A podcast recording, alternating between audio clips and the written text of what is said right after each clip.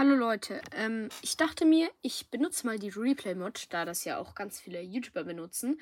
Und jetzt wünsche ich euch viel Spaß beim ersten Test der Replay-Mod.